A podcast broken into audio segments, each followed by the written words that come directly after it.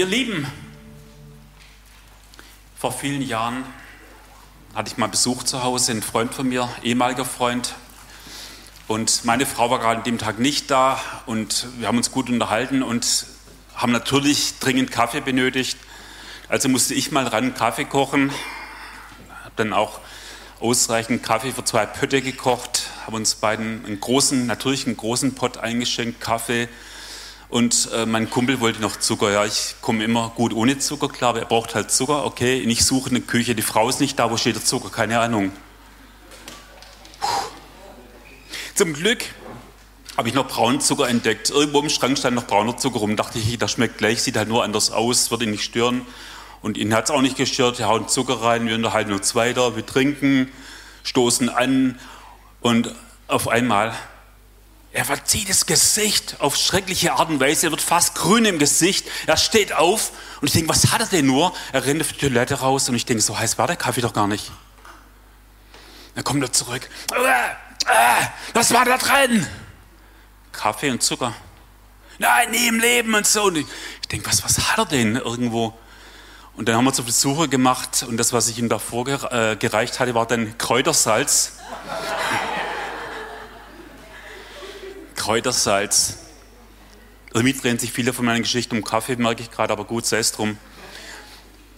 Heute geht es auch darum, wie Menschen vielleicht auf ähnliche Art und Weise reagieren, wenn sie Menschen begegnen, die vielleicht nicht in ihre Welt reinpassen, in ihr Weltbild reinpassen, in ihre Anschauung reinpassen. Dann wird sie ihm vielleicht auch so das Gesicht mehr oder weniger und verhalten. Ich, irgendwie bei der Vorbereitung dachte ich, ich habe mir ein paar Themen zurechtgelegt und dachte ich, Mensch, diese eine, diese eine Episode, diese eine Szene aus Matthäus 15, wo diese, diese Heidin, diese Kananiterin Jesus begegnet, die hat schon so viele Fragen aufgeworfen und es war mir irgendwie auf dem Herzen, das nochmal genau zu betrachten und zu gucken, warum in dieser Stelle Gott, warum Jesus an dieser Stelle eigentlich schweigt, was es damit auf sich hat. Ich gehe gerade mal rein in Vers 21.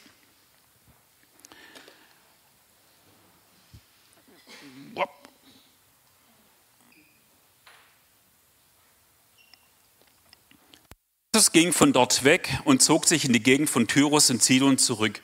Tyrus und Sidon waren damals im Norden, die waren außerhalb von Israel, die haben aber ursprünglich zu Kanaan zugehört, waren eigentlich ursprünglich auch das Land, was Gott Abraham seinen, seinen äh, Nachkommen zugesagt hatte.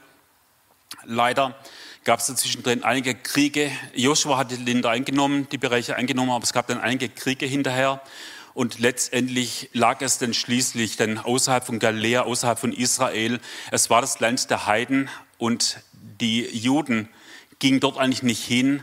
Die Juden haben diese Heiden in der Gegend in Kanaan eigentlich so als, als Hunde sogar betrachtet, also wirklich ganz abwertend betrachtet und wollten eigentlich mit denen gar nicht irgendwie verkehren, gar keinen Kontakt haben zu denen. Und genau in diese Gegend Ausgerechnet diese Gegend zieht sich Jesus Christus mit seinen Jüngern in dem Moment zurück. Er geht wirklich dort ganz bewusst rein in dieses Land, nach, nach Kanaan.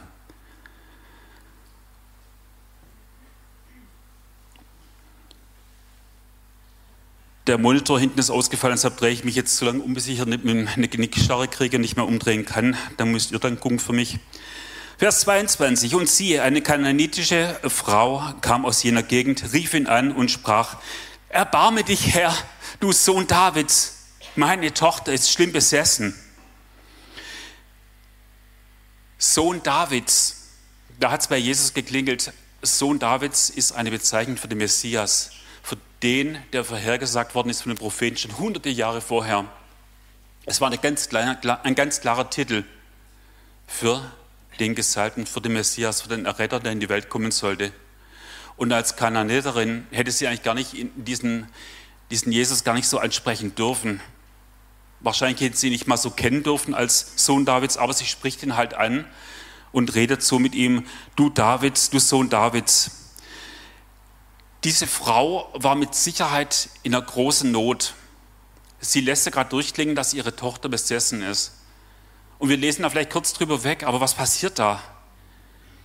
Wenn ein Mensch wirklich von einem Dämon besessen ist, wenn er tief in ihm drin ist und sein Handel und seine, seine Worte und alles übernimmt, ist es eine tragische, eine furchtbare Geschichte. Es hat wahrscheinlich die ganze Familie an den Rand gebracht, was sie noch vertragen, was sie noch ertragen können, was sie noch aushalten können. Und es ging wahrscheinlich seit Wochen, seit Monaten so. Und die Frau wahrscheinlich, war wahrscheinlich mit dem Rücken zur Wand. Sie wusste nicht mehr ein, nicht mehr aus. Und vermutlich, vermutlich hat diese Frau sich an jeden Strohhalm geklammert. Vielleicht hat sie gehört, da kommt einer aus Galiläa, der hat Menschen schon geheilt, an den wende ich mich. Der ist vielleicht der, der mir helfen kann, der meine Tochter befreien kann. Sie wendet sich also an ihn und wir wissen leider nicht genau, sieht sie in ihm wirklich den Messias, wie die Juden ihn sehen würden, als Gesalbten, als Retter der Welt? Oder würde sie ihn vielleicht nur als Helfer sehen, als jemand, der ihr Hilfe verschafft und dann vielleicht wieder geht? Wir wissen es an der Stelle nicht, wie sie Jesus in dem Moment sieht. Vers 23a. Er aber, also Jesus, antwortete ihr nicht ein Wort. Und das ist genau der Punkt, wo viele Christen dann die Bremse reinhauen und sagen, was? Da kommt diese Frau, ist in der bittersten Not, vielleicht in der schlimmsten Not ihres ganzen Lebens. Ihre Tochter ist besessen. Sie hat wahrlich den Teufel zu Hause. Und Jesus schweigt. Unser, dein, mein Jesus schweigt und tut nichts. Hattest du nicht gehört? Was passiert da? Warum schweigt Jesus? Wir verstehen es vielleicht in dem Moment nicht. Es gibt uns vielleicht in dem Moment viele Leute auch ähm, wirklich ein Fragezeichen auf. Jetzt können wir uns die Frage stellen, hat Jesus sie vielleicht nicht wahrgenommen? Hat er sie vielleicht nicht gehört? Wir wissen nicht genau, wie weit sie weg war. Wir wissen es nicht. Aber wir wissen, Jesus hilft doch immer, wenn jemand in Not ist. Wir verstehen es an der Stelle nicht. Warum schweigt Jesus? Vielleicht finden wir an der Stelle noch andere Anhaltspunkte. Vers 23b. Da traten seine Jünger heran, baten ihn und sprachen, fertige sie ab, denn sie schreit uns nach.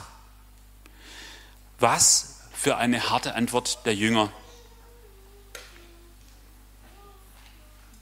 Jesus schweigt, okay, aber die Jünger, die kotzt das richtig an, die ärgern sich dermaßen. Natürlich wissen sie auch, dass diese Frau es gewagt hat, sich erdreistet hat, ihren Meister mit Sohn Davids anzusprechen. Sie wissen natürlich ganz genau, dass das ein Titel von Messias ist und sie hassen die Frau vielleicht dafür. Sie sind sauer.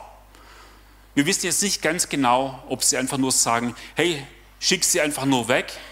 Oder vielleicht, das könnte auch sein, Gib ihr, was sie will, damit wir unsere Ruhe haben. Wissen wir nicht. Vielleicht ist es auch ganz normal, dass wir als Menschen so reagieren.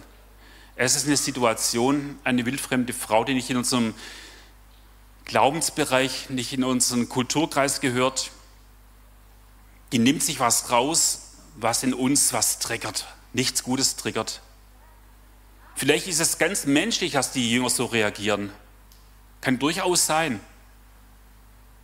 Mir hat vor vielen Jahren mal jemand, der hier auch in der Gemeinde war lange Zeit, mal so ein, ein Wort mitgegeben, das habe ich nie vergessen. Er sagt, wir in den Gemeinden, wir sind, wir sind Peer-to-Peer-Menschen. Das Peer-to-Peer, so habe ich mir das erklären lassen, kommt aus dem Netzwerkbereich, das heißt Gleiches zu Gleichen. Das heißt, wenn das Netzwerk das gleiche Protokoll hat und das alles zusammenpasst, dann kann das Netzwerk untereinander kommunizieren. Und er hat gesagt, so ist es bei uns Menschen in der Gemeinde genauso. Wir haben hier einen gewissen Durchschnitt. Ja, wir haben hier sehr viele Leute, die irgendwo bei Mercedes, bei Porsche, bei Porsche, äh, Bosch arbeiten, die vielleicht Ingenieure sind, die Doktorand sind. Wir haben Professoren sogar bei uns in der Gemeinde. Wir haben allerdings auch Studenten. Irgendwie haben wir so, eine, so ungefähr die Landschaft bei uns und da passen andere Menschen plötzlich nicht so richtig rein, hat er mir erklärt so. Und dachte ich, ja, das stimmt irgendwo. Ich würde vielleicht jetzt auch nicht irgendwo in eine, in eine, in eine Rockerkirche gehen, ja, wo dann lauter langhaarige der Herr segne euch wirklich. Aber es wäre vielleicht jetzt nicht unbedingt die Kirche, wo ich jetzt dann sagen würde, okay, juhu, da gehe ich gern rein und lass mich dann auch mal mit Whisky vollspritzen, weil die gerade auch mal mit Whisky feiern oder so. Keine Ahnung, da würde ich mich vielleicht nicht wohlfühlen. Wir sind ein Peer-to-Peer-Gemeindenetzwerk so irgendwo. Und da dachte ich, okay, es macht irgendwo auch Sinn. Und vielleicht hat diese Frau in dieses Netzwerk Jesus und seine Jünger nicht reingepasst. Sie hatte da keinen Zugang. Vermutlich war genau das der Fall und trotzdem ist genau das, was wir hier sehen, eigentlich so die Grundlage von der Calvary Chapel. Ja, wir sind der City Chapel, auch Calvary Chapel. Und die Calvary Chapel ist ja 65 gegründet worden. Und die haben gerade diese Menschen, die nirgends andocken konnten, in die Kirche eingeladen.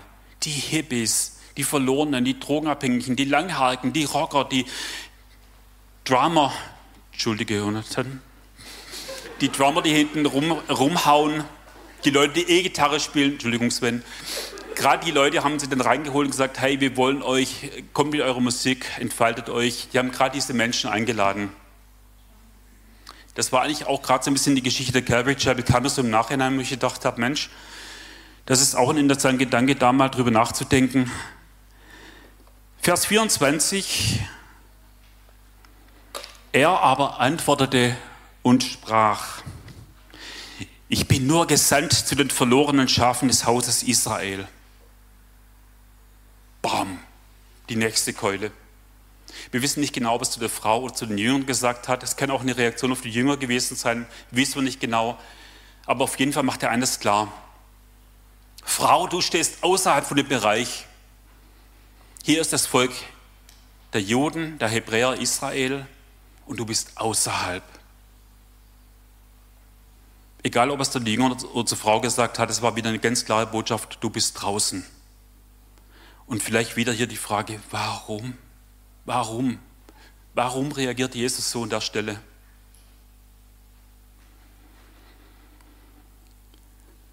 Vers 25. Da kam sie, sie fiel vor ihm nieder und sprach, Herr, hilf mir. Was für eine Not. Was für ein, was für ein Drängen. Eigentlich hatte die Frau allen Grund zu sagen, ich gehe weg hier, ich bin fertig hier, ich werde nur abgelehnt, zurückgewiesen. Mir wird ganz klar gesagt, ich bin außerhalb, ich bin draußen, ich bin am Rand, ich bin weiter als der Rand. Was macht die Frau? Sie wirft sich nieder. Es ist ein Akt der Anbetung. Und das, Leute, es bricht mir irgendwo das Herz, dass jemand sich so erniedrigt und sagt, hey, aber bitte hilf mir. Und sie sagt nicht mal, hilf meiner Tochter, sie sagt, hilf mir, ich habe diese Not, ich weiß nicht mal einen aus, ich weiß nicht mal weiter, hilf mir. Und sie wirft sich nieder, sie betet Jesus an. Sie bleibt dran. Es bricht einem das Herz. Ich glaube, wenn wir dabei gewesen wären, wir hätten Rotz im Wasser geheult. Es ist wirklich eine dramatische Geschichte, die sich hier entfaltet. Und wie reagiert Jesus?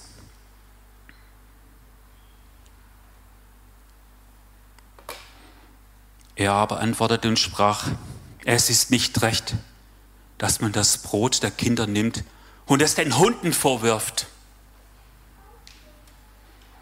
Genau. Jetzt kommt die dritte Keule. Und wir haben ja vielleicht eingangs festgestellt, dass die Juden diese Menschen in Kanaan, wo auch diese Frau dazugehörte, auch so herablassen als Hunde bezeichnet haben. Und Jesus nimmt dieses Wort wieder auf und sagt, es ist nicht recht, dass man das Brot den Hunden gibt. Was für ein Hieb, was für ein Schlag, was für eine entsetzliche Wunde für diese Frau in dem Moment. Warum sagt Jesus das so? Warum reagiert Jesus so? Es ist in dem Moment nicht verständlich.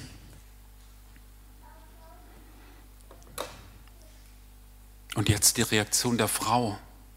Drei Hiebe, Ablehnungen, im Prinzip eine Beleidigung noch. Sie aber sprach, ja, ja, ja. Und doch essen die Hunde von den Brotsamen, die vom Tisch ihrer Herren fallen. Ich glaube, fast jede Frau wäre weggelaufen. Müsst ihr euch vorstellen, da stehen wirklich gestandene Männer vor ihr, Juden, die sie als Herren tituliert. Sie als Frau, wahrscheinlich alleine, in bitterster Not. Und sie wendet sich an Jesus und wird so zurückgewiesen, immer wieder, aber sie kämpft sich vorne, was tut sie? Und doch essen die Hunde von den Brotsamen, die vom Tisch ihrer Herren fallen. Sie unterwirft sich Jesus. Wisst ihr, was sie macht? Sie begibt sich in dem Moment auf diese Ebene, die Jesus ihr vorgestellt hat. Sie begibt sich auf diese Ebene von den Hunden. Sie sagt, ja, ich bin ein Hund, ich bin Kananiterin. Und doch will ich die Gnade erwarten, dass ich auch die Brotsamen von dir kriegen kann. Das ist, ein, das ist eine Entwicklung, die uns auch zeigt, was in der Frau vorgeht, dass sie dranbleibt, dass sie kämpft. Und sie lässt sich nicht abweisen, sie bleibt dran. Sie unterwirft sich Jesus.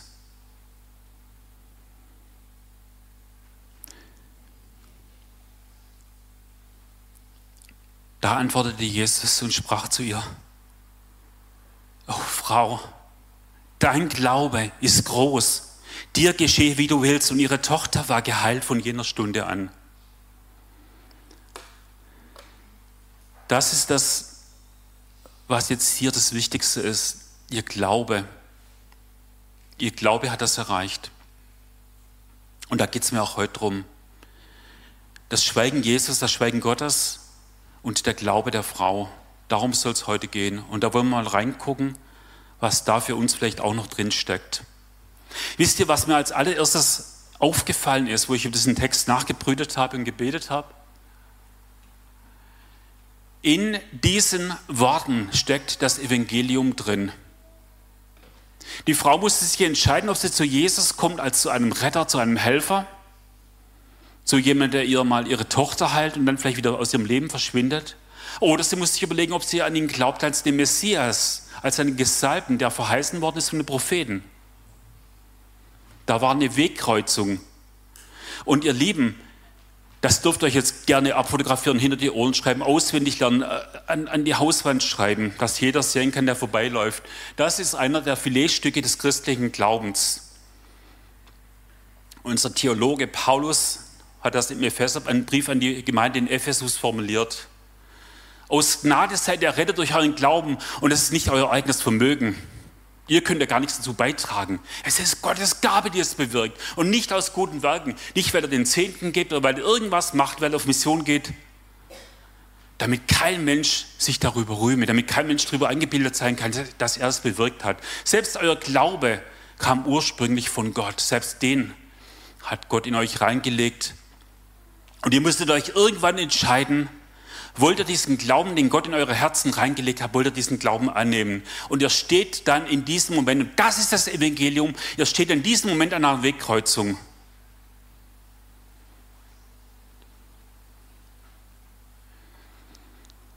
Das ist die Parallele zu dieser Frau. Sie war irgendwann genau an dieser Kreuzung.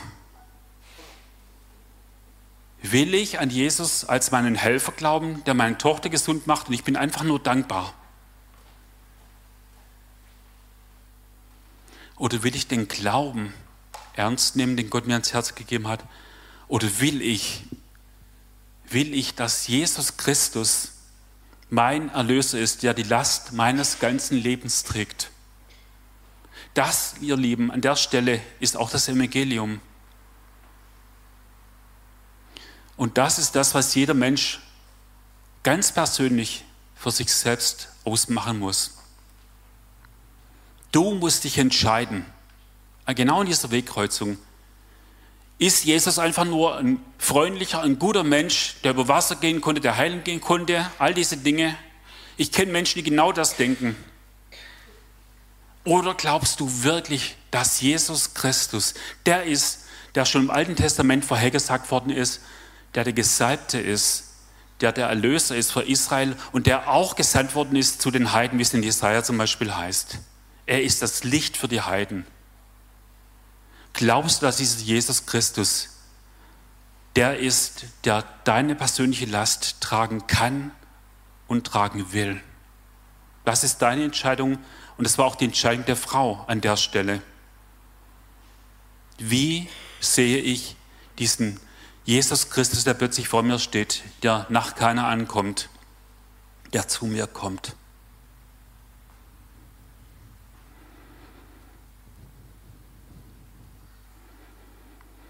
Das ist übrigens Das ist übrigens im neutestamentlichen Sinne auch der Vorgang der Buße. Vom Alten zum Neuen. Von dem, dass die Welt, dass ich für die Welt gut genug bin und dass Jesus für mich zur Gerechtigkeit wird. Das ist im neutestamentlichen Sinne Metanoia, die Buße. Die Neuausrichtung auf Jesus Christus, die Hinwendung, die Hinwendung zu Jesus Christus zum Kreuz. Wenn diese Entscheidung noch vor dir liegen sollte, wenn du noch zögerst, wenn du noch Fragen hast, dann beende das heute und entscheide dich heute, in welche Richtung du gehen willst. Hier vorne stehen nachher Menschen, die beten gerne mit dir, die machen da nochmal einen Knoten dran an deine Entscheidung. Und wenn du Fragen hast, komm gerne auf uns zu, auf den Heiko, auf den Roland, auf mich. Komm auf uns zu, wir sprechen gerne mit dir, wo du an dieser Kreuzung lang gehen sollst.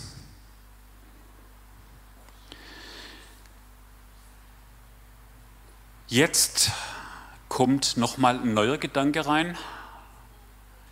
Der kam mir gestern Morgen, also ist ganz frisch.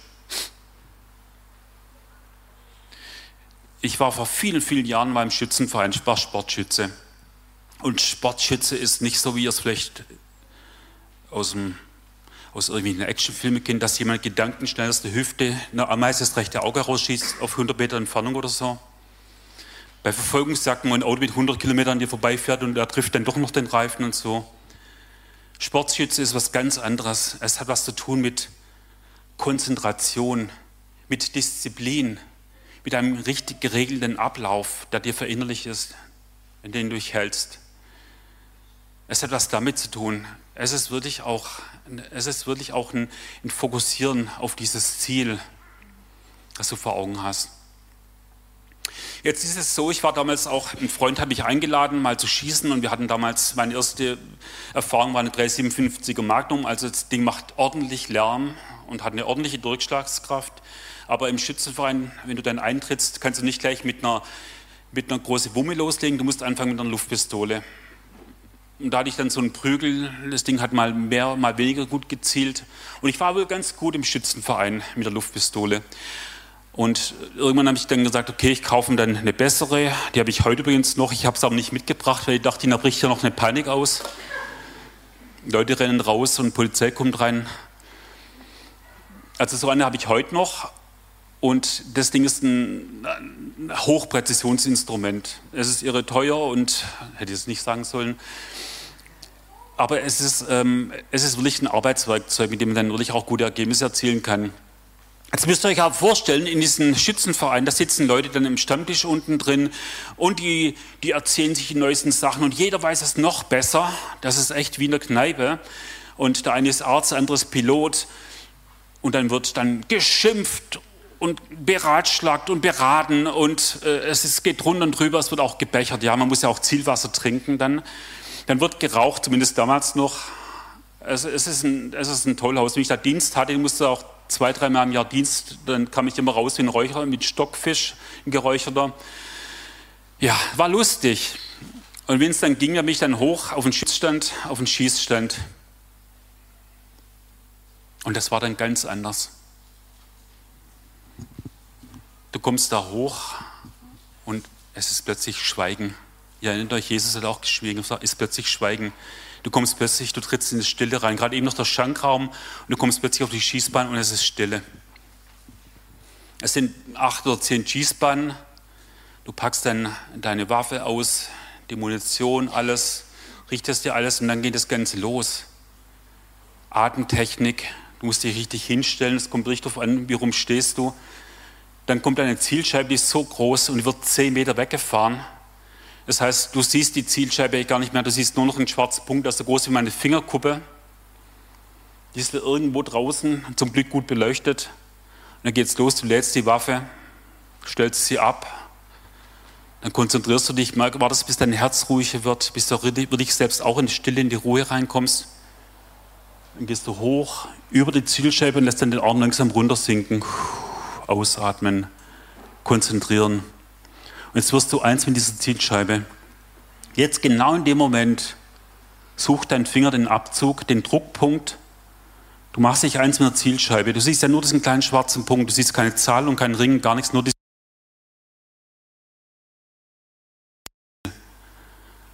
Jetzt genau habe ich ein Ziel vor Augen. Aus der Stille raus mache ich mich eins mit diesem Ziel. Und wenn es gut gelingt, dann löst sich der Schuss mehr oder weniger von selber, indem ich genau in diesem Druckpunkt immer stärker Druck ausübe und in diesem Bereich von dieser schwarzen Punkt bleibe. Irgendwann löst sich im optimalen Falle der Schuss selber und diese kleine Kugel, viereinhalb Millimeter, die fliegt die zehn Meter entlang mit durchschlagendem Erfolg. Und das ist, wie gesagt, was ganz anderes als im Schankraum. Aber irgendwie dachte ich, das ist auch was, was in dieser Geschichte mit der Kananiterin auch passiert ist. Dadurch, dass Jesus zuerst geschwiegen hat und dann klargemacht hat, du gehörst nicht zu meinem Volk. Und dann klargemacht hat, du bist eine Kanadierin, der Hund, es ist nicht recht, ihr das Brot zu geben hat er nochmal ihre ganze Aufmerksamkeit auf sich gezogen. Er hat sie herausgefordert, dass er sich ganz auf ihn einlassen musste. Und wisst ihr, warum mir da so eine Verbindung gekommen ist? Weil es mir oftmals auch so geht. Ich bete, ich bin im Dienst drin, ich bin im Gottesdienst, ich sitze auch hier wie ihr auch und ich bin komplett abgelenkt ich kann mich manchmal gar nicht so richtig konzentrieren, weil ich gerade dran denke, was nächste Woche alles zu tun ist. Ich bin nicht auf dieses Ziel Jesus Christus, auf die Predigt oder im Hauskreis ausgerichtet. Ich bin meilenweit manchmal fort und nicht auf dieses Ziel ausgerichtet. Und Jesus hat bei dieser Frau das erreicht. Er hat es sehr, sehr gut erreicht. Er hat die ganze, das ganze Interesse, die ganze Aufmerksamkeit, alles, was in dieser Frau vorging, hat er auf dieses Ziel ausgerichtet auf den Glauben, auf den Durchbruch für diese Frau. Merkt der Durchbruch wie eine Zielscheibe? Und das ist mir auch klar geworden, dass in dieser Geschichte drinsteht. Da hat Jesus wirklich was sehr, sehr Gutes gemacht. Und es war wichtig für die Frau. Denn da hat sie wirklich den Durchbruch gehabt zum Messias. Sie musste dranbleiben. Und schießen ist auch nicht einfach. Wenn du mal 50 Schuss machst, du bist echt am Ende, weil dein Arm irgendwann wehtut. Du kannst dich nicht mehr konzentrieren. Es ist echt hart. Und für hart war es auch für die Frau und sie ist dran geblieben. Aber das ist genau der Unterschied im Schießen, aber auch bei der Frau zwischen Erfolg und Niederlage. Das Ziel sehen, aber das Ziel treffen, zu durchschlagen, das sind zwei verschiedene Dinge. Und da, wie gesagt, glaube ich, dass der zweite Punkt ist, dass Jesus es auch geschafft hat, der Frau an dieser Stelle zum Durchbruch zu verhelfen. So, jetzt habt ihr die Pistole lang genug gesehen. Matthias, machst du mal. Matthias, mach was. Egal. Wo war ich jetzt? Ja. Dritter Punkt. Der Glaube von dieser Frau ist gestärkt worden. Das ist auch was, was mir in diesem Moment klar geworden ist. Machen wir uns mal ganz kurz ein Gedankenspiel. Was wäre gewesen, wenn diese Frau sofort diesen, diesen Wunsch erfüllt bekommen hätte? Sie kommt her und sagt, hey, bitte hilf mir, meine Tochter ist krank, ist besessen und so und alles ganz schlimm. Und Jesus sagt, oh, kein Problem, hier ist sie geheilt, geh nach Hause und lebe in Frieden. Hätte ja Jesus auch machen können. Ihm ist ja nichts unmöglich. Und wir sehen ja im, im, Laufe von dieser Entwicklung, dass er sehr wohl gewusst hat, dass diese Frau sich ihm naht und zu ihm spricht und ihm auch mit Sohn Davids anspricht. Das ist uns ja klar geworden. Hätte Jesus machen können. Wäre die Frau weggelaufen, hat er aber nicht gemacht. Jesus hat erreicht, dass diese Frau nicht einfach nur zufrieden weggeht und dann vielleicht dann äh, sich einfach mit ihrer Tochter eine Flasche Sekt aufmacht und einfach sie feiern irgendwie oder so, sondern es war diese Eskalation. Dass sie zuerst schweigt Jesus, dann macht er klar, hey, ich bin nur zu meinem eigenen Volk gesandt und das, dieser Segen ist nur für mein eigenes Volk bestimmt, nicht für die, nicht für die Hunde, nicht für euch. Durch diese Eskalation ist es ist einfach was passiert, dass diese Frau sich unterworfen hat. Sie hat sich unter Jesus gestellt und hat ihn angebetet. Sie hat gekniet vor ihm. Sie hat sich ihm unterworfen. Und es war für diese Frau ein wichtiger Durchbruch an der Stelle. So, jetzt musste sich diese Frau mit ihrem Glauben intensiv auseinandersetzen. Sie musste sich jetzt genau diese Frage, die wir gerade eben schon gesehen haben, auseinanderstellen, auseinandersetzen. Ups, bleibt da. Sie musste sich jetzt auseinandersetzen, wie glaube ich jetzt an Jesus Christus?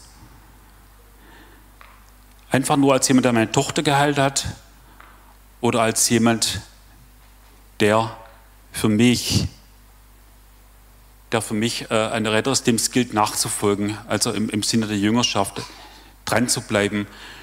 Und wenn Gott, wenn Jesus schweigt, das ist ja heute unser Thema, wenn Jesus schweigt in dem Moment, ist das für uns, das kennen wir ja auch, wenn wir beten, wenn wir irgendwo eine Entscheidung zu treffen haben, wir beten und Gott schweigt. Ich, ich bin überzeugt, dass das wirklich schon jeder von uns hier im Gottesdienstraum erlebt hat, dass wir dann vor der Frage stehen, hört mich Gott nicht oder will er nicht eingreifen oder kann er nicht eingreifen? Was passiert da? Und es ist auch mal spannend, der Frage nachzugehen, wie verhalten wir uns dann, was passiert dann genau?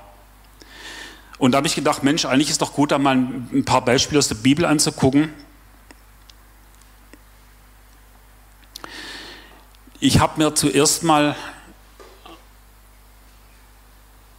angeguckt, was war ich mit Hiob. Bei Hiob hat Gott auch geschwiegen. Ihr müsst euch vorstellen, Hiob hat ungefähr zur Zeit von Abraham gelebt, wahrscheinlich sogar vor Abraham. Er hat vermutlich alles richtig gemacht und er hat für seine ganzen Kinder geopfert. Er hat vermutlich an der Stelle auch durch das Opfer alles richtig gemacht. Damals gab es noch keine Opfer durch die Priester, das hat er noch selber machen dürfen und deshalb hat er wahrscheinlich alles richtig gemacht an der Stelle. Und jetzt passiert ein Unglück nach dem anderen. Eine Hiobsbotschaft nach der anderen rollt herein. Er verliert seine Familie und am Schluss sagt seine Frau noch, hey, sag dich von deinem Gott los und stirb. Und dann heißt es, also an der Stelle, wenn ich mich in Hiob reinversetze, würde ich auch sagen, wow, All das passiert und ich weiß nicht, warum Gott schweigt. All das Unglück, ich habe alles richtig gemacht, nach bestem Wissen und Gewissen und Gott schweigt. Ich weiß nicht, wir wissen es heute, aber er hat es damals nicht gewusst, warum Gott es zugelassen hat. Er schweigt. Und was dann hier steht in Hiob 1, 20, Vers 20, da stand Hiob auf, zerriss sein Gewand vor lauter Schmerz und schor sein Haupt. Und er warf sich auf die Erde und betete an. In dem ganzen Unglück, in der ganzen Not, er verliert seine Familie. Seine Frau wirft ihm das hässlich noch an den Kopf und er wirft sich nieder und er betet an. Das ist vielleicht eine der Antworten, die wir haben können. Jeder kann Gott anbeten und preisen und anfeuern wenn es ihm gut geht und gesund ist, aber aus der Not heraus dieses ganze Vertrauen noch in Gott zu setzen und ihn anzubeten, das ist eine ganz andere Nummer. Eine ganz andere Qualität unseres Glaubens. Bei all dem heißt es dann im Vers 22, sündigte Hiob nicht und verhielt sich nicht ungebührlich gegen Gott. Wow. Lest euch das mal durch, Hiob 1, das ist echt ein Augenöffner. Dann habe ich noch rausgesucht, David. David ist zum König gesalbt worden von Samuel, aber es ist lang nichts passiert. Er war dann irgendwann bei König Saul, musste dann hier E-Gitarre spielen oder Harfe, Harfe glaube ich. Und Saul bringt ihn beinahe um, wirft dann die Speere nach ihm. Es passieren viele Dinge in seinem Leben und es gibt in den Psalmen immer wieder Hinweise, dass Gott geschwiegen hat, dass er nicht gewusst hat, warum Gott sowas zulässt. Psalm 13. Wie lange, o oh Herr, willst du mich ganz vergessen? Wie lange verbirgst du dein Angesicht vor mir? Wie lange soll ich Sorgen hegen in meiner Seele? Kummer in meinem Herzen tragen Tag für Tag. Wie lange soll mein Feind sich über mich erheben? Und Gott schweigt. Wir können aber durch die Psalme was Wesentliches von David lernen. Hier ist das, was wir nicht verstehen können, was Gott zulässt in unserem Leben. wo wir vielleicht sagen, ich verstehe nicht, warum Gott es zugelassen hat. Und wie reagiert David? Ich aber vertraue auf deine Gnade. Mein Herz soll frohlocken in deinem Heil. Ich will dem Herrn singen, weil er mir wohlgetan hat. Merkt ihr, er bleibt nicht stehen hier. Er bleibt nicht stehen bei dem Schmerz und bei dem Schweigen Gottes. Er wendet sich zu Gott und gibt ihm die Ehre. Und das ist das, was wir von David auf jeden Fall auch lernen dürfen. Nicht stehen bleiben im Schmerz, nicht stehen bleiben im Verlust, sondern uns ihm zuwenden und ihm Recht geben, indem wir ihn anbeten, indem wir unser Vertrauen in ihn setzen, obwohl die der Anschein nicht nach aussieht. Und dann natürlich Jesus selber. Jesus selber hat ja wirklich alles richtig gemacht. Es gibt ein paar Stellen in der Bibel, die sagt, dass Jesus ohne Sünde war. Und dann trifft ihn das Schweigen Gottes am Kreuz von Golgatha. Er ist ans Kreuz geschlagen, um die Last der Menschen zu tragen, die an ihn glauben. Er macht alles richtig. Er ist gekommen, um sich zu opfern und Gott schweigt. Im Psalm 22 schreibt David, König David prophetisch, mein Gott, mein Gott, warum hast du mich verlassen? Ich schreie, aber meine Hilfe ist ferne. Mein Gott, des Tages rufe ich, doch du antwortest nicht. Und des Nachts doch, ich finde keine Ruhe. Aber du, du bist heilig, der du thronst unter den Lobgesängen Israels. Jesus konnte in dem Moment den Vater nicht mehr spüren. Der Vater hat sich von zurückgezogen. Und Jesus fragt sich, warum? Ich habe doch alles richtig gemacht. Ich bin den ganzen Weg gegangen bis zum Kreuz. Und Gott schweigt. Und Gott schweigt. Tagsüber in der Sonne Israels und nachts, als der Himmel sich verdunkelt in der letzten Stunde von Jesus und er in der bittersten Nacht auch zu Gott schreit mein Gott, mein Gott, warum hast du mich verlassen? Wir wissen heute mehr, weil wir das Neue Testament haben, wir haben die Briefe haben, aber in dem Moment hat Jesus nur noch eines in der Hand gehabt, sein Vertrauen in seinen Vater. Er wusste nicht, warum sein Vater nicht mehr spüren konnte, warum sein Vater plötzlich fern war, warum er ihn verlassen hat. Aber er wusste, er hat sein Vertrauen noch dass Gott einen guten Plan hat, dass Gott das Richtige tut. Das ist auch was, was wir von Jesus lernen können. Und Jesus war auf Golgatha furchtbaren, einer furchtbaren Situation ausgesetzt. Auf seiner Schulter lastet die Sünde, die Last der ganzen Erde von allen Menschen, die später zum Glauben kommen sollen und deren Last er tragen muss. Es gab keinen zweiten Menschen auf der ganzen Erde, der diese Last hätte tragen können, nur er alleine und Gott schweigt. Und es heißt dann auch, fällt mir gerade eben noch ein, es heißt dann auch im Philipperbrief in Kapitel 2, dass darum, weil Jesus diesen Weg gegangen ist, Gott ihm den Namen über alle Namen gegeben haben, damit in seinen Namen sich jedes Knie beuge und jede Stimme bekennt, dass er Herr ist. Weil er im Vertrauen bei Gott geblieben ist und gewusst hat, mein Gott macht es richtig.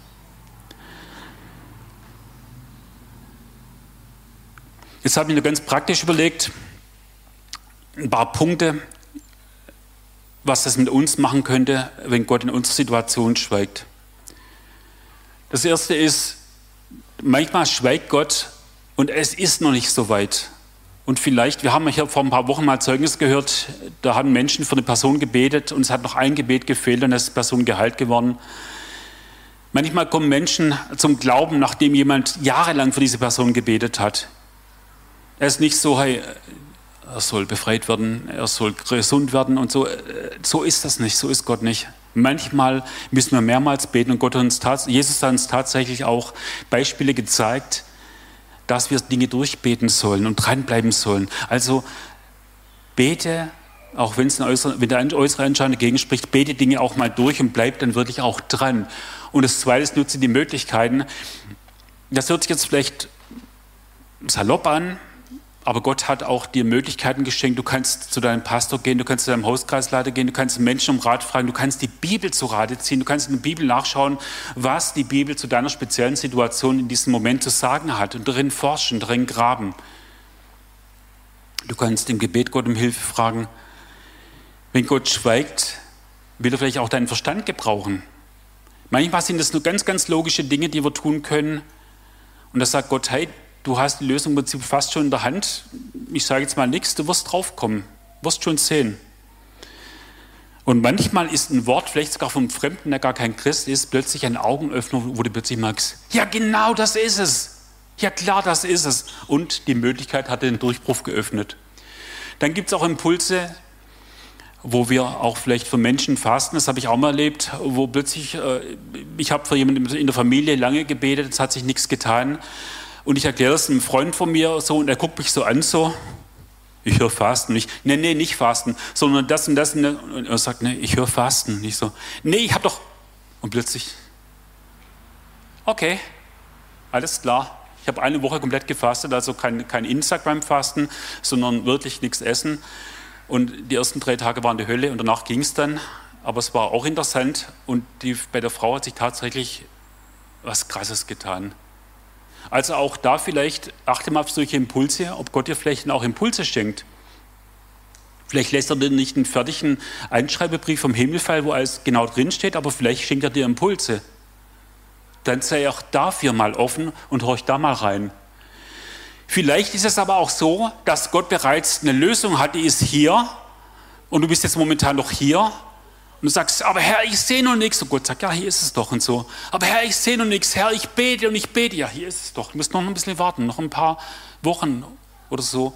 Vielleicht ist dann die Zeit noch nicht reif. Habe ich auch schon erlebt in der Chapel, wo wir für Menschen gebetet haben.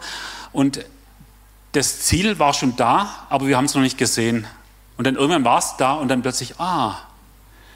Also das könnte auch eine Möglichkeit sein, dass wir vielleicht beten und es hat sich bereits was getan, aber es liegt noch an der Zukunft. Oder die letzte Möglichkeit, und das ist auch was, was wir nicht aus den Augen verlieren dürfen. Manchmal hat Gott schon auf unsere Gebete geantwortet, aber halt nicht so, wie wir es ihm vorgebetet haben. Ja, ihr, ihr, wisst ja, wie das ist. Ja, du, du hast irgendein Gebetsanliegen und beschreibst Gott minutiös, was er zu tun hat, damit du dann am Schluss bei diesem Punkt rauskommst. Also so bete ich manchmal, ja, Herr, du weißt ja das so und du weißt ja, dass dann der und du weißt, dass dann die und so. Und ich sehe schon, wie der Herr oben steht und sagt, ja Gott, ich weiß. Ja, ich weiß es auch. Ja, weiß ich, weiß ich. Und vielleicht hat Gott mein Gebet bereits erhört, aber nicht genau so, wie ich es mir zurechtgelegt habe, wie ich es mir belegt habe, sondern auf eine viel bessere Art und Weise. Und ich sehe es überhaupt nicht, weil ich so fokussiert bin, dass genau hier die Gebetserhörung auf die und die Art und Weise eintreffen muss. Punkt 5, also sei auch auf der Hut, halte auch die Augen auf, ob Gott vielleicht schon dein Gebet auf andere Art und Weise erhört hat, nur nicht so, wie du es erwartet hättest. Gott weiß es besser.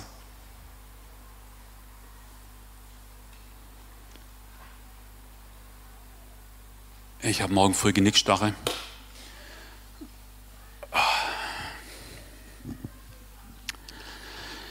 Ich wollte im Schluss nur noch einen Unterstrich setzen wenn wir diese Stelle lesen, dann denken wir vielleicht, Gott meint das nicht gut mit dieser Frau. Vielleicht hasst Gott die Frau sogar oder Jesus. Vielleicht hasst Gott mich auch, weil ich schon so oft gebetet habe und keine Gebetserhörung sehe.